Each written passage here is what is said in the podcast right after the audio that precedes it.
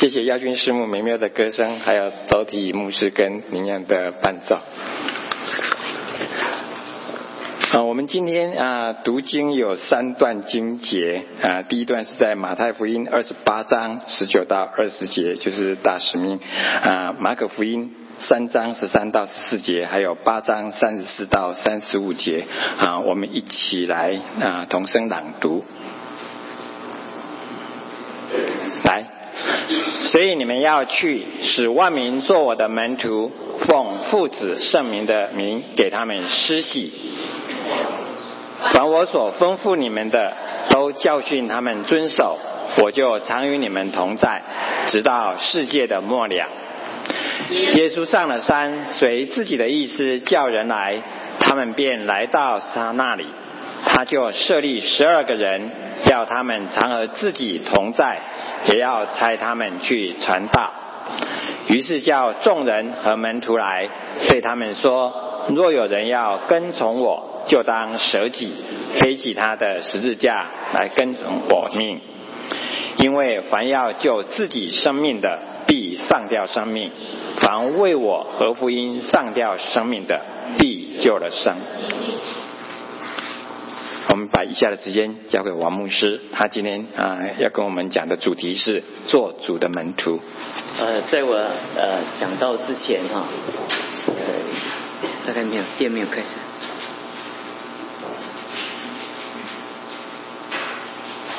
啊，在我讲到之前，啊有一个非常帅的一个弟兄要为他上个礼拜的受洗要做见证，我们在呃这里要。呃，受洗的弟兄姊妹，我们都有一个一个呃标准的 SOP，就是必须能够可以做见证。其实这就是我今天要讲的题目的一个部分，就是每一个神的儿女都是一个 witness，都是一个见证者。那我们请这一位帅哥。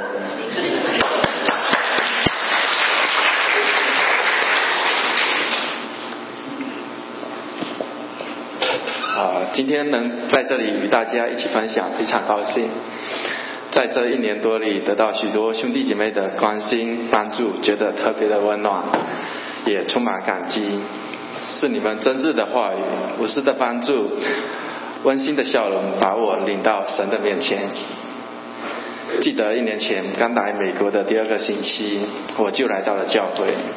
最早来教会是为了要学习英语，我也是这时候认识了若涵姐，她热情的招待了我，还把还在那时送给我了一本圣经和一本认识真理，还让我有空来教会周日来参加主日崇拜。当时我就想着来教会认识一些朋友，等到这新新的环境尽快适应下来，而对于神信主的可是没有考虑过。毕竟我成长的环境是一个无神论国家，学习的是唯物主义理论思想，相信事在人为，是为只为只要努力就会获得成功与幸福。虽然我不排斥有神论，但不意味着愿意接受神。来到这里以后，因语言不通，很难与人沟通，于是就感到特别的孤独，感觉一下子和以前的生活脱脱轨了。但是每个星期天都来教会，或多或少让我找到一些安慰和消遣，觉得也丰富了自己的生活。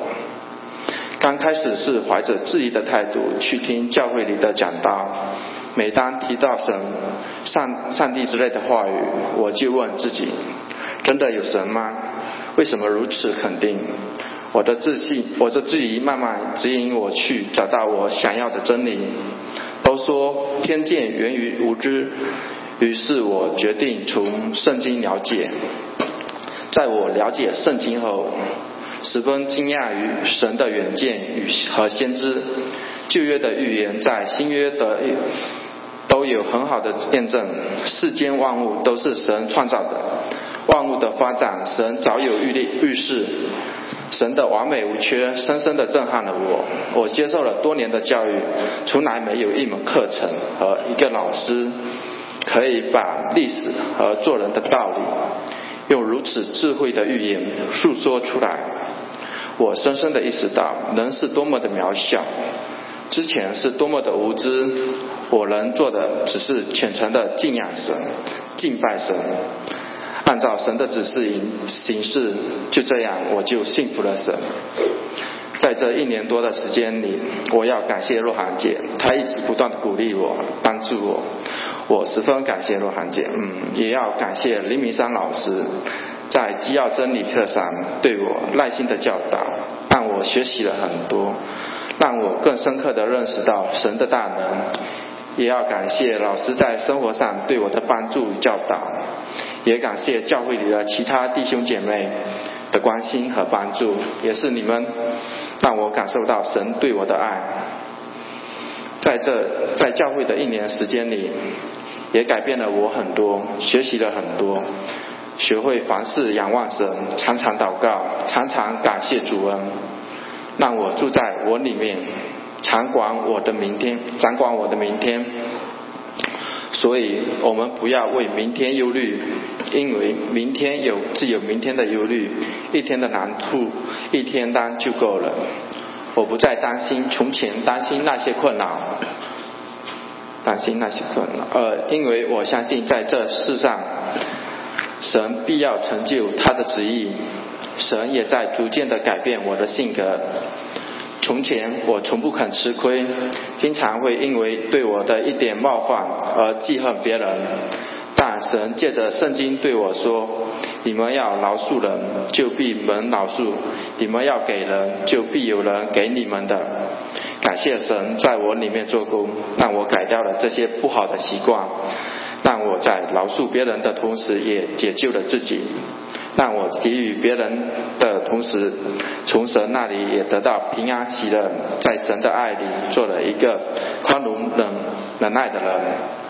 感谢赞美主基督耶稣，因你的看守保，因你的看顾保守，带领我带领我在这里接受洗礼，在众人面前表示表示愿意归属你荣耀的名下。谢谢大家。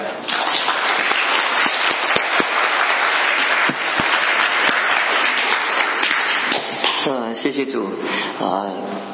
虽然每一次呃受洗完的很多弟兄姊妹，其实在呃八成左右都会找工作或者 搬迁离开我们。其实我跟所有的董志伟讲说，其实我们的教会虽然现在只有聚会一百二三十个人，上礼拜一百四十个人，其实我们整个的人数其实至少有五百个人。我把这十几二十年如果离开的都留在这里，那实在是不是不止这些人。但感谢神，神给我们这样的目标，让我们能够在这里哈，让世界各地的人来到我们当中，我们把福音传给他们，这是神特别的恩。点，呃，今天很高兴能够跟弟兄姊妹讲我最近在教会中所做的很重要的一个施工。那这个施工就是根据上一次我做的呃小组化之后的第二个一个一个一个小组化是结构，那门徒是整个我们基督徒生活的特质。经常我们在讲这个题目的时候，我很不知道你们会有没有想过哈。常常我们说基督徒，基督徒，呃，这个基督徒是怎么来的啊？我们有没有想过这个问题？所以我常想说，法律给予各个基本的定义。我们在平常每一个言语当中，我们很少很精密的去定义。可是你进入到法律的言语的时候，它就必须很精密的定义。呃，如果如果我们在我们那里，我们常常有很多的婚姻的诉讼。呃，什么叫做外遇？当这个外遇本身就不是你想的那个外遇，那个法律就要。定义，定义，定义。它因为法律是跟着这个定义，他来决定他要来判刑的一个内容，所以他们的呃法律的言语是非常的严谨的。那通常我们在法律给予人的基本的定义的时候，也同时的给予我们对这件事情的一个看法。也就是说，我们当我们说呃，我们这什么叫做父亲？所以我们里面就一个脑海刻画出那个父亲的一个形象或者 responsibility 这样各方面。所以每一个词架构我们在沟通之间的一个关键的要素。那我们跟人之间所有的冲突，我自己的分析，全部都是从定义出问题的。也就是当两个人在讲话的时候，他们不对头，他有的是话不投机三句多，对不对？半句多。掉三句了。因为为什么会不对头呢？因为在他们两个的对话的。过程中，他们里面所储存的那个那个定义是完全的不同，所以他们其实是在交沟通的过程中、交流的过程中是在平行的两端在沟通。其实你真正能发现，在你四周中很少是你那么讨厌的坏人，你在你四周中你发现很少你是那那那么你所想象的那么厌恶的人。其实所有你真正去了解他，他里面所装的东西，那个那个东西跟你完全是是不一样的。所以我们在。厘清一件事情的时候，我们在厘清我们里面的内在心灵世界的时候，如何去 define 去定义，这是很重要的一件事情。哪怕是你认为理所当然的事情，你都来来问一件事情，它是从哪里来的？为什么这样的定义？你这样的话会对你有帮助。我举一个例子给你听。我们讲牛，对不对？牛。那在我们家乡，我我们牛是指着一个一个非常脾气不好、非不很顽固、很固执的，所以我们常常骂人。说你这你你你你你你这条牛在迁到北京还是牛？不知道从哪里开始迁，但是你迁到北京也也是一条牛。我从小就听过呃这这一句话，但是问题是说，如果我们到国内，我们在中国大陆，我们来思想牛啊，牛是非常 top，对不对？那所以当你在讲这个词的时候，你会发觉才隔了一条海峡，他们两个的里面的认知是完全的不同。这就是我跟弟兄姊妹讲的。比如说，我们我们在我们呃古代的我们的农人，我们东方亚洲，我们农人都是靠牛在耕田的，所以农家子弟一般被教导的是不可以吃牛肉，不可以吃牛肉，不可以的。所以牛是他们的恩恩，就是不能说恩人恩恩牛，是不是？所以可是可是当西方他们没有这样的背景的时候，他们看见牛就想到牛排。你看这个差别很大。你要对一个亚洲的那个农人的家庭来讲，你要想到牛排啊，简直是犯罪。所以那两个两个是是不同的那个那个概念。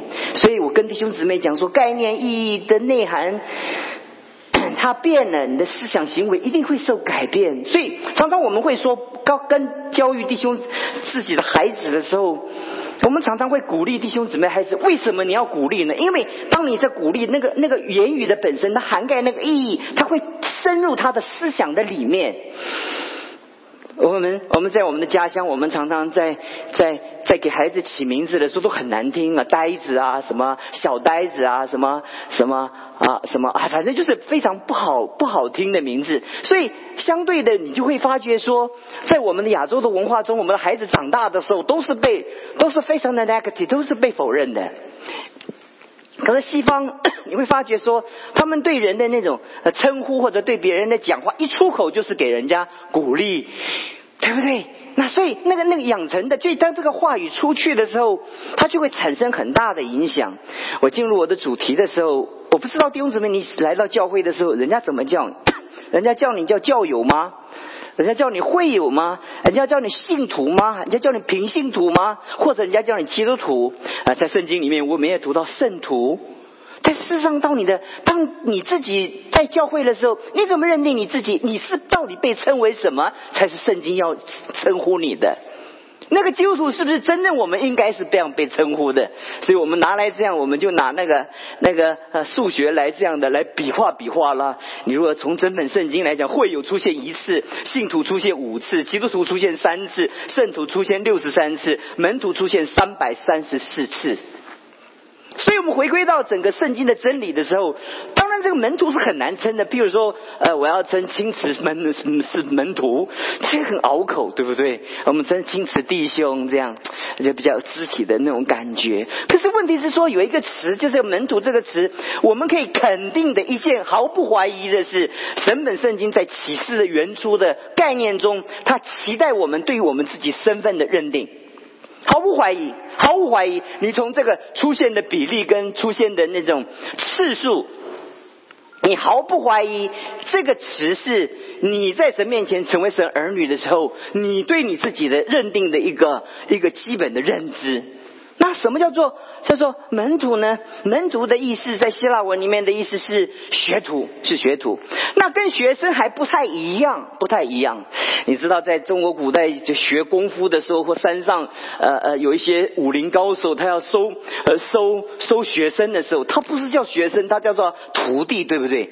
那其实门徒就有类似有这样的一个概念。当他找门学生进来的时候，找找学徒进来的时候，找找找学功夫的。这些徒弟进来的时候，你猜这个师傅第一个教他做什么？绝对不是教他学那个那个师傅的功夫或者师傅的那个专业的技能，他一定要教他在他的身边中陪伴着他，然后教导他如何做好做一个好的一个专业者的基本的功夫，对不对？所以常常上上山怎么样？砍柴，对不对？很多在古代人的武侠故事里面都有这些嘛。呃，其实其实你知道，在在史记里面有一个人，他的名字叫张良，他他他要辅佐刘邦得到天下的时候，他其实有一个很离奇的一个一个一个很奇特的一个故事。他他为什么身怀那么那么那么大的学问，而且能够能够决胜于千里之外？就是他开始出出来要来要来评要来参与这个政治的一个过程当中，他就遇见一。一个一个一个老老老人家，那个老人家啊，他就一看见就觉得这个老人家是一个高手，他就期待从这个高手得到许多的呃那个那个兵书啊或者战略的一些教导啊。可是这个老人家当他一靠近的时候，老人家就把那个鞋子咻一下一踢，就踢到那个桥下。他就跟他讲说：“把它捡回来。”他就他捡回来，捡到第三次是一肚子火。还是忍耐了，最后他得到了功夫，他得到了平定天下的功夫，这是实际上记载的。我就跟弟兄姊妹讲，所以学徒他本身，他本身他所学的是是在在这个人的身上，他不是听他教一些知识。今天很多的基督徒在我们的信仰的过程当中，我们重于我们看重知识，胜过这个这个教导者他所要教导的背后的那个生命的意义。我们很少，我们在这个世界上，我们在教书的时候，我们最多在上课的时候，我们就是告诉他我们会的，然后然后其实他我们看见他的品性或者呃他德性，一般我们不碰的，因为这个教育也不需要我们碰这些事情。可是做门徒就完全不一样。哥林多前书。第三章的十节到十五节，保罗说：“我造神所给我的恩，像一个聪明的工头，在上面建立根基。很多人在上面建造，但你要谨慎怎么建造。那个根基就是耶稣基督，没有别的根基。当然，这个我们到目前为止读到这里都没有问题。但后面讲的，有人用金银宝石，有人用草木合接，在这个。”根基上建造，所以你就知道，在基督徒生命当中，基督徒的生命当中，根基都是耶稣基督。我们借着耶稣基督进入救恩的门都没有问题。可是，在这个上面的建造，有人叫做金银宝石，有的叫草木合接。这是保罗说的，所以我们就要想说，当我们在看这段圣经的时候，我们就想说，主啊，到底到底我的生命的内涵，我的里面的质地，我的我的灵性的建造的工程，到底是草木合接还是金银宝石？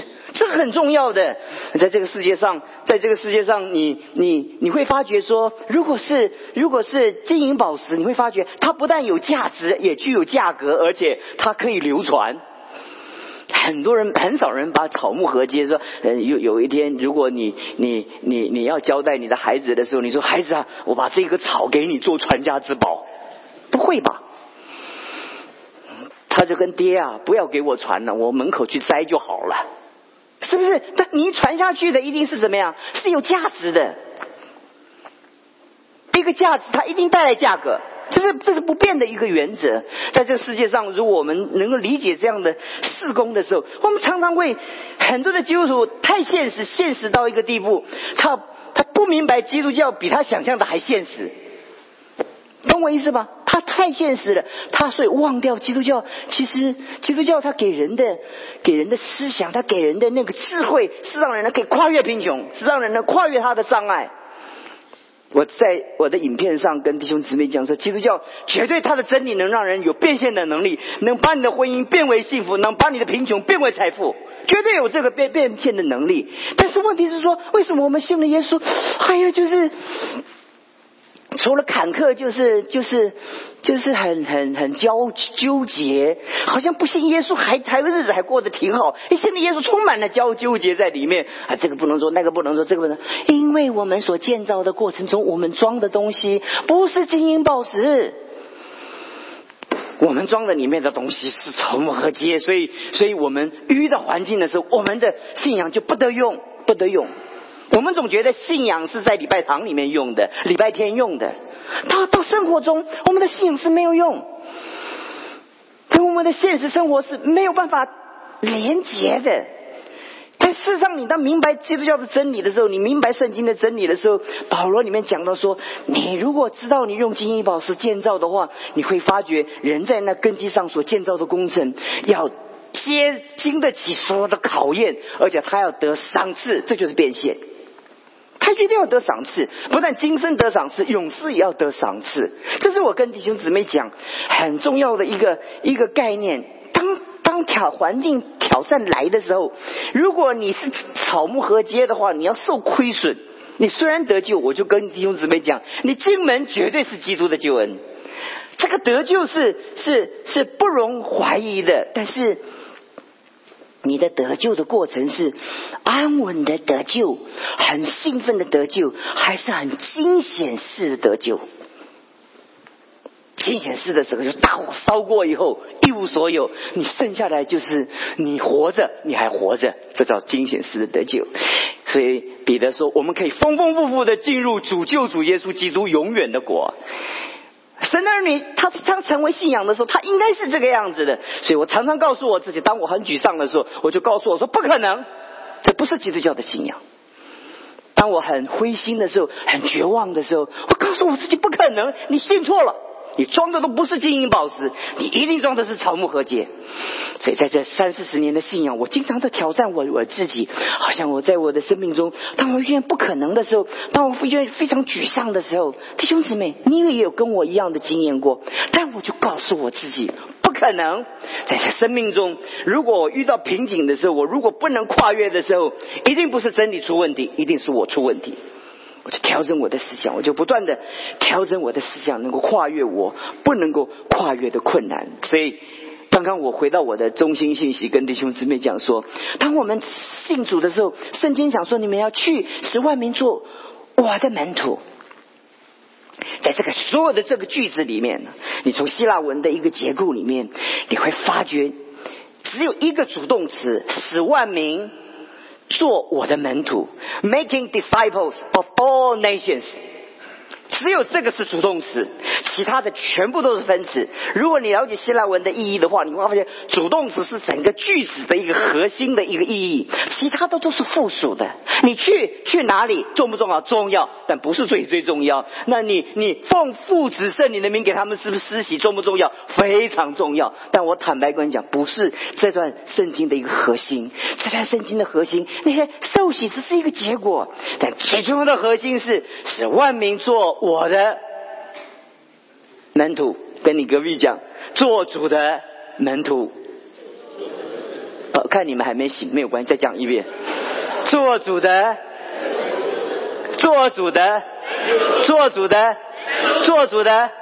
哦，记得今天一定要记得，你还要弄清楚，这这是整段圣经。所以在你的生命中，你是门徒吗？你是门徒吗？你是门？你要经常的问自己。所以我跟我常常跟主讲说，我昨天在培训的时候，我跟弟兄姊妹讲一件事情，我就跟弟兄姊妹讲说，当我遇见我要学习的东西，我不能够跨克服的时候，我就跟我自己讲，不是真理有问题，你有问题。我绝对不不不不放松我自己在生命成长中的那个那个。大象的一个思维。我知道神如果是神要我做一件事，神带我做一件事情，遇见困难只是他给我的考验，那都是过程。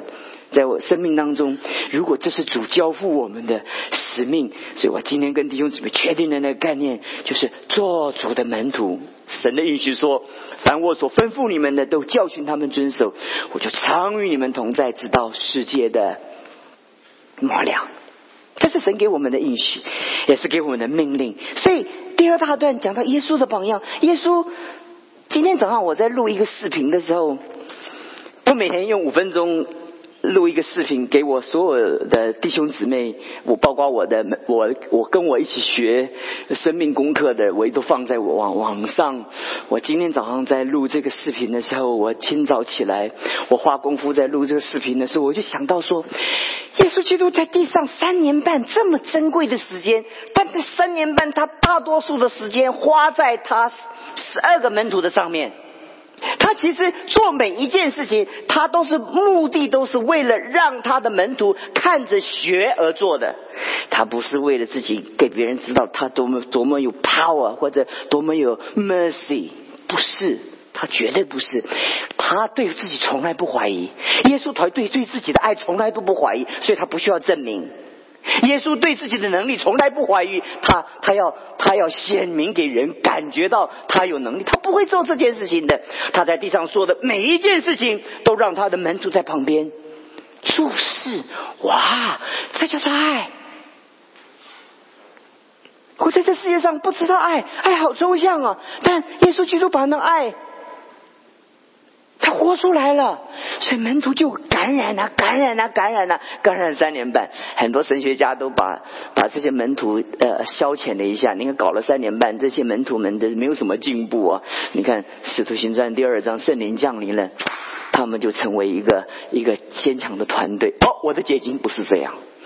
我的解经是因为有三年半的一个跟主在一起的揣摩，那种感受，那种生命的连结，所以他们的生命已经成熟到一个地步。对，到使徒行传第一章的时候，他们就一起的祷告。其实他们的那个里面已经非常成熟了。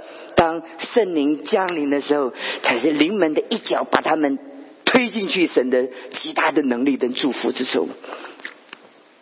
很多的人，他们从小他生命的过程中有一个奇特的信仰，他们不需要做什么，他们就在里面祷告、祷告、祷告、祷告、祷告、祷告，他们就发现哇，圣灵降临了，他们就会了，他们就知道了，没有这件事情。很多灵恩的呃教派的一些基督徒，他们认为他哎呀，这个这个我们就祷告祷告祷告，其实不是，这怎么产生的？说三年半的这个跟随，三年半的跟随，三年半的跟随，到了那圣灵降临的时候，临门一脚一推，他们就进去了。没有三年半，怎么可能有使徒行传这个圣灵的工作？我看见太多人被圣灵充满，结果他没有那个三年半的操练，他所有的工作，这圣灵在他的身上好像过眼云烟、短暂临时的经验，没有什么产生什么的影响。很多被圣灵充满的人，他没有产生他生命中实质的改变跟能力，所以耶稣。上了山，叫自己的意思，叫人来，叫他们到他那里去。他设立十二个人，要他们常和自己同在，就差遣他们去传道。这是第二大段，我跟弟兄姊妹讲。接着我要讲第三大段，要跟弟兄姊妹讲。在我们生命中，你要成为主的门徒，你一定要不要吝啬花时间。圣经讲说，耶稣要他们常与自己怎么样同在。今天你要做主的门徒，你要经常告诉你自己要，你要常与主同在。所以保罗有一个形容，保罗说：“他说，他说摩西当时从那个在那个会幕里面出来的时候，他的脸充满了光光，所以所以以色列人要看见他的时候都看不见，那个眼睛都都太刺了。所以摩西就拿一个帕子遮在这个脸，他让他们其他的人你可以看见他，因为在因因为保罗那个摩西的身上散出了神荣耀的一个光辉。”为什么？因为不断的这四十昼夜在在会幕里面一直看耶，一直看耶和华神，一直跟耶和华神在一起，那种被感染那个感染的生命的力量。今天我们在神的面前，我们给主的时间呢，就在七折八扣，丢三落四，这马马虎虎，随便就就敷衍。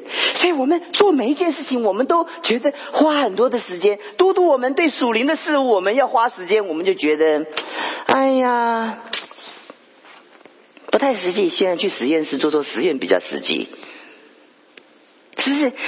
对。的确，你的想法是对的，但是不是全对？因为当你与主同在的时候，你里面有一个有有有一个突破点，一个突破点，里面有一个有一个瞬间从神来的那个亮点跟那个智慧，在你生命中能够能够可以突破突破。很多时候在我们的生命中，我们忽略了那个在神面前那个累积。最后一段，我跟弟兄姊妹讲说，门徒为什么？是主要我们做的，是为什么我们总是做不到，或是很难做？因为他要付代价。于是叫了众人跟门徒来对他们说：若人要跟从我，就当舍己，背起他的十架来跟从我。凡要救自己生命的，比上吊生命；凡为我和福音上吊生命，比救了生命。很简单，世界上所有得着的人都一定要付出。所有得着的人都一定要付出非常简单的逻辑。很多基督徒在他的生命中，他相信这个世界有这个逻辑，但他不相信属灵需要有这个逻辑。你不觉得他的他自己的思考是是对立的？他觉得他觉得他要得到一个学位，他要努力读书，但是他不觉得他得到别人尊重，他要还要为他在自己需要牺牲。他不觉得，他不觉得得别人尊重要要要谦卑，他不觉得。每一次舍的时候，就是你每一次生命的一个得着。你想经营家庭吗？看过很多的家庭，很多的夫妇，其实所有的在我智商的过程当中，他的问题非常的简单，简单到一个地步，谁都知道，但难到一个地步，谁都做不到，就是咽不下那口气，在那一刹那的时候，就非常的冲动。你知道吗？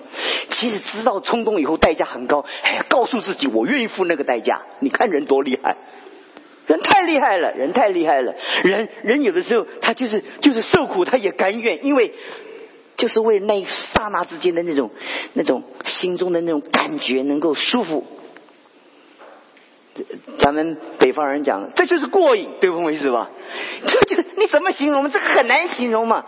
在我们家乡说，这叫爽嘛。南方人就讲这个字嘛？可是你爽完了，后果呢？没有关系。这就是我跟弟兄姊妹讲是，三与德在我们生命中非常的简单，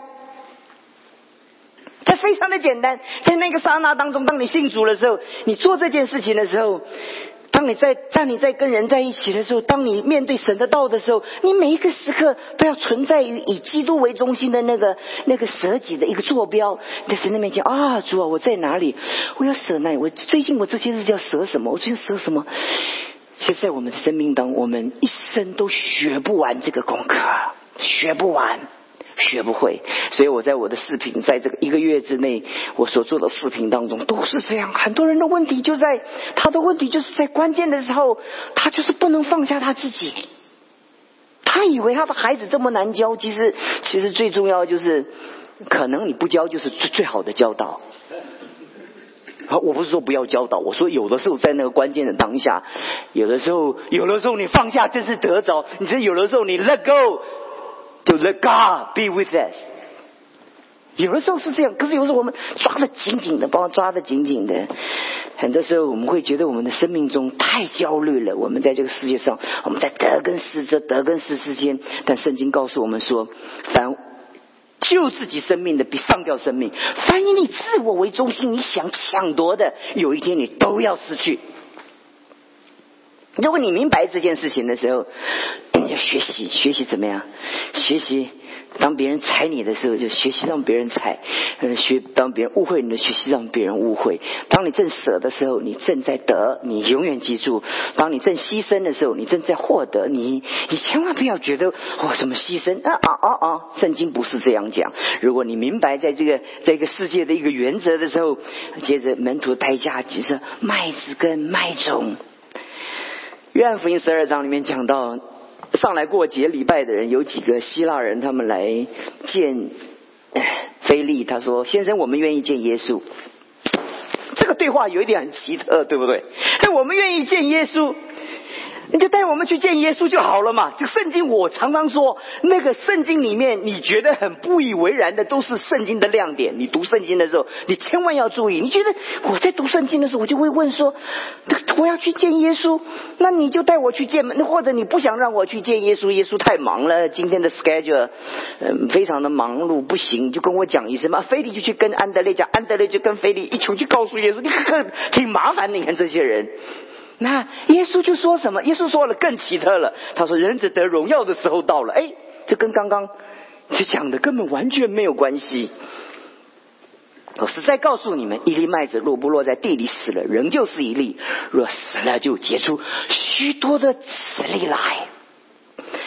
爱惜自己生命的，就丧掉生命；在这世上恨恶自己生命的，就要保守生命。若有人服侍我，就当跟从我；我在哪里，服侍我的人也要在哪里。若有人服侍我，我的父必尊重他。好，回到刚刚那段经文，我跟弟兄姊妹讲，做门徒的代价。当你做门徒的时候，你要学习，你要成为一个麦子还是一个麦种？如果你要学习一个一个麦子的话，那个麦子它本身开始是麦子，最后也是一个麦子。很多在法老的古墓当中，我们找到许多的种子。它三千年前、四千年前、五千年前是一个种子，它到现在怎么样？还是一个种子。可是你想看看，这个种子在法老那个年代，如果它埋在地里面，它长长了很多的麦，它又长在地里面。你看这三五千年，那一个种子要产生多少的麦子？你有没有想过？三千四千年，它它能产生多少的祝福？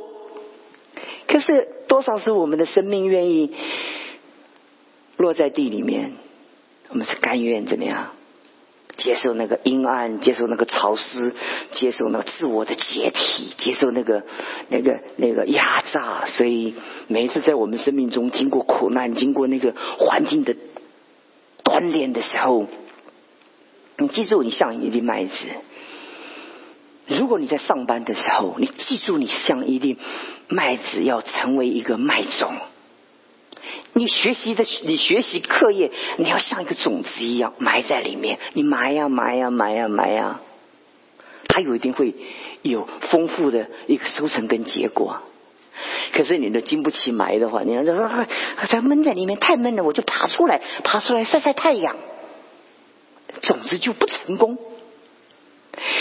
埋也讲到侍奉，埋也讲到学问的追求，埋也讲到我们的事业的经营的一个一个一个一个大的原则，在我们的生命当中，所有的基督徒都我们都认识一件事情，在我们生命中，我们就埋，我们就埋。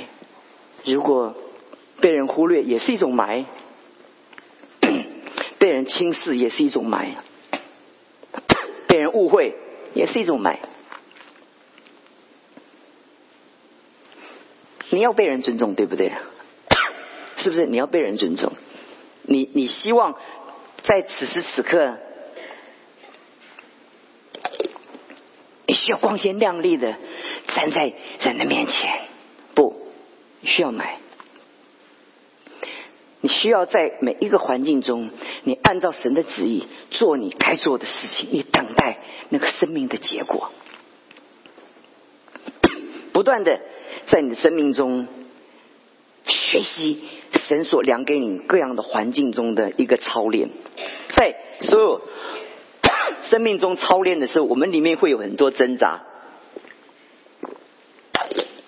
有没有很多挣扎？很多时候，我们心中有有挣扎，我们的意见、神的意见，我们的想法、神的想法，该做的或者想做的，需要、想要，都在挣扎。我们每一个时刻都在挣扎，需要的、想要的，需要的很少，想要的很多，怎么办？要舍，对在我们生命中，我们每一个时刻，当我们在做主门徒的时候，我们在神面前，我们每一个都要学啊。所以昨天我在跟弟兄姊妹在培训的时候，我我跟弟兄姊妹讲到与附属四章二十一节，你们听了他的道，你们领了他的他的他的他的教导，你们来来学他的真理。最重要，听领受到最后一段是学习。学习就是不断的学习，你把你生命的每一个阶段都当做学习的一个过程。任何一个学生都有个权利犯错，你要永远记住。我很喜欢做学生，因为因为我是学生，所以我可以怎么样犯错。如果你当教授，你在上面，你犯错。就很麻烦了，对不对？感谢上帝，我们在上帝所给我们的一个环境中，我们都是做学生，我们永远在学。你给你自己有机会犯错，你也给别人有机会犯错，因为我们都在神的大学校里面，我们都在学。我要给我们的家人有机会，我们要给我们的学生要有机会，我们永远给别人机会犯错，有的时候也要给自己犯错的一个机会。在这生命当中，你会发觉你就慢慢慢慢的成长了。最后结论的时候，我跟弟兄姊妹讲，真正的门徒他会产生门徒。我常常跟我在神学院教书的时候，我常常跟我的学生讲一件事情：你去做牧师，永远记住一件事情，如果你是一个是一个是一个卖。麦种，你埋在教会里面，你埋埋埋，你的教会就会成长。但是两年之内你埋不住的话，你就换一个教会。你你你如果换到三个教会以上的话，你这一生做牧师的几率的成功几率就很低了。你最多换三次，你大概就没有机会了。很准，很准。是我们在我们神学院毕业的时候，我们所有的我的同班的同学在。现在在在整个教会界里面，都是都是神非常重用的，非常重用。每一个人留在教会的时间都超过二十年以上。我记得有一个同学跟我讲，我同班的，他现在拥有一个非常大的教会。他刚刚去教会的时候，他第一次做牧师的时候，他教会里面都是达官贵人，所以他为了尊重那些老人家。聚完会的时候，他就请一个老人家做结束祷告。那个老人家站起来说：“牧师啊，我们给你的薪水还包含祷告，你怎么叫我祷告？我们给你的薪水包含祷告。他原来他的想法是叫他祷告，他尊重他，让他觉得 be honor，就是啊，这个人是很被尊重的。他说：牧师啊，你搞清楚。”我给你的薪水包含祷告，你叫我祷告，你偷懒，我傻了。然后他在教会里面，老人家居多数。他说有时候一天跑三个追思礼拜，他就跟神讲说：“神啊，我二十几岁，一天做三个追思礼拜，我看我的教会做三年之后就可以结束了。”他说：“神啊。”哎，这个人，这个做牧师，我我我胸怀大志，神就告诉他买买买。后来他在那里建立一个非常大的上千人的一个一个一个大的一个教会。他我跟他在有的时候我们同学在一起同学会的时候，听他在分享的时候，我就就觉得做牧师是如此，做事业也是如此，不是吗？你不要讲属灵属事都是如此吗？你看见马云怎么成功的？他长得是有够丑，所以二十五个去 Kentucky Fried Chicken 去应征，二十四个录取就没有录取他。他长得太难看了，这太难看了，怎么有那么难看的人？是不是？他他经过无数次的失败，无数次的失败，但那个失败没有办法把他打败。他把他他吃苦当吃补。就这之间、之间、之间、之间，其他的成功是他所有失败累积的一个结果，而不是，而不是他有什么特殊。当然还有很多的能力，但是问题是那个累积、那个、那个力量、那个产生的那个、那个、那个坚定的那个意志、那个、那个面对打击困难那个、那个毅力不败的那个、那个心心态跟那个、那个、那个、那个生命的特质。今天我们结束的时候，跟弟兄姊妹讲说，你如何做出的门徒，要经过各样的压榨，你要敢面对自己，你要敢面对自己。当你被光照的时候，每次讲完道的时候，我都必须忍受我的师母对我的批评。我每一次跟他讲说，那么多人都讲，我觉得我讲的好，你为什么每一次都看见我的不好的地方？他说，只剩下我一个人能跟你讲你不好的地方，我必须忍受，你懂我意思吧？我必须忍受，忍受那些可以批评我的人再继续的可以批评我，因为当他们批评的时候，我有机会怎么样成长？亲爱的弟兄姊妹，你在侍奉中有没有人批评？有人批评。你在侍奉中有没有人说话？有人说话，不重要，重要的是你透过这些讯息，你得到了一个大量的可以修改你自己的机会。在这个时代，讯息都是价钱，你知道吗？在这个世界，比如说我有一个资，我有一个讯息，那个讯息，Google 为什么世界这么大的一个，他赚什么？他卖的是信息，因为。他收集到信息是上百万、上亿的一个资讯，在他的资料库里面，所以每一个每一个讯息都是对你来讲是极其的一个珍贵的。结束。我求主赐福给我们，我们跟着小组长学，跟着教会的同工学。你你每一个人在施工中，你首要的学习就是要顺服。那顺服的本身就是能够跟别人产生一个共同的一个合作的概念。你若上我的视频，你可以去看，我就用一个月的时间就讲这个概念，每天五分钟，每天五分钟告诉你这概念。你如果能跟别人合作，你就能得着这个全世界。世界上没有一个人是可以不需要跟别人合作，他可以成功的。所以你做门徒就是被被被雕塑在一起。这十二个门徒，他们要合作成为一体，每一个都有他的盘算，每一个都有他的想法，每一次都有很多的冲突，但每一次的冲突都是他成长的、得到讯息的一个机会。他不跟你冲突，你还真不知道你的本相。所以，如果你的妻子在你旁边，好好的谢谢她。只有她跟你讲真话。每一次的给你的冲突，都让你生命中有机会怎么样，可以成长。自小的要变为谦卑，微弱的要成为强盛。我耶和华要定期的速成这事。Amen。愿神祝福给大家，成为一个强壮的一个教会。我们祷告，主，我们感谢你赐福给你的教会，让你的教会不断在你的恩典中不断的茁壮跟成长。我们谢谢你带领着你的教会，让你的教会在你的恩典中能够不断的能够繁衍，能够不断的能够增值，让我们的弟兄姊妹能够不断的把圣经的真理变成生命中实际可以运用的一个力量。每一个人都昂首挺胸，每一个人在这里从礼拜堂出去的时候，他们都告诉世人一件事情：我们是神的儿。女，神与我们同在，靠着嫁给我们力量的我们，凡事都能行。这就是是我们做门徒的概念。我们永远不沮丧，我们永远不不向自己的软弱妥协。我们就告诉自己，做住在我们里面的比这个世界更大。你听我们的祷告，让我们有这样的意志，也有我们这样的学习决心，不断的学习那上好的福分。奉耶稣基督的名求。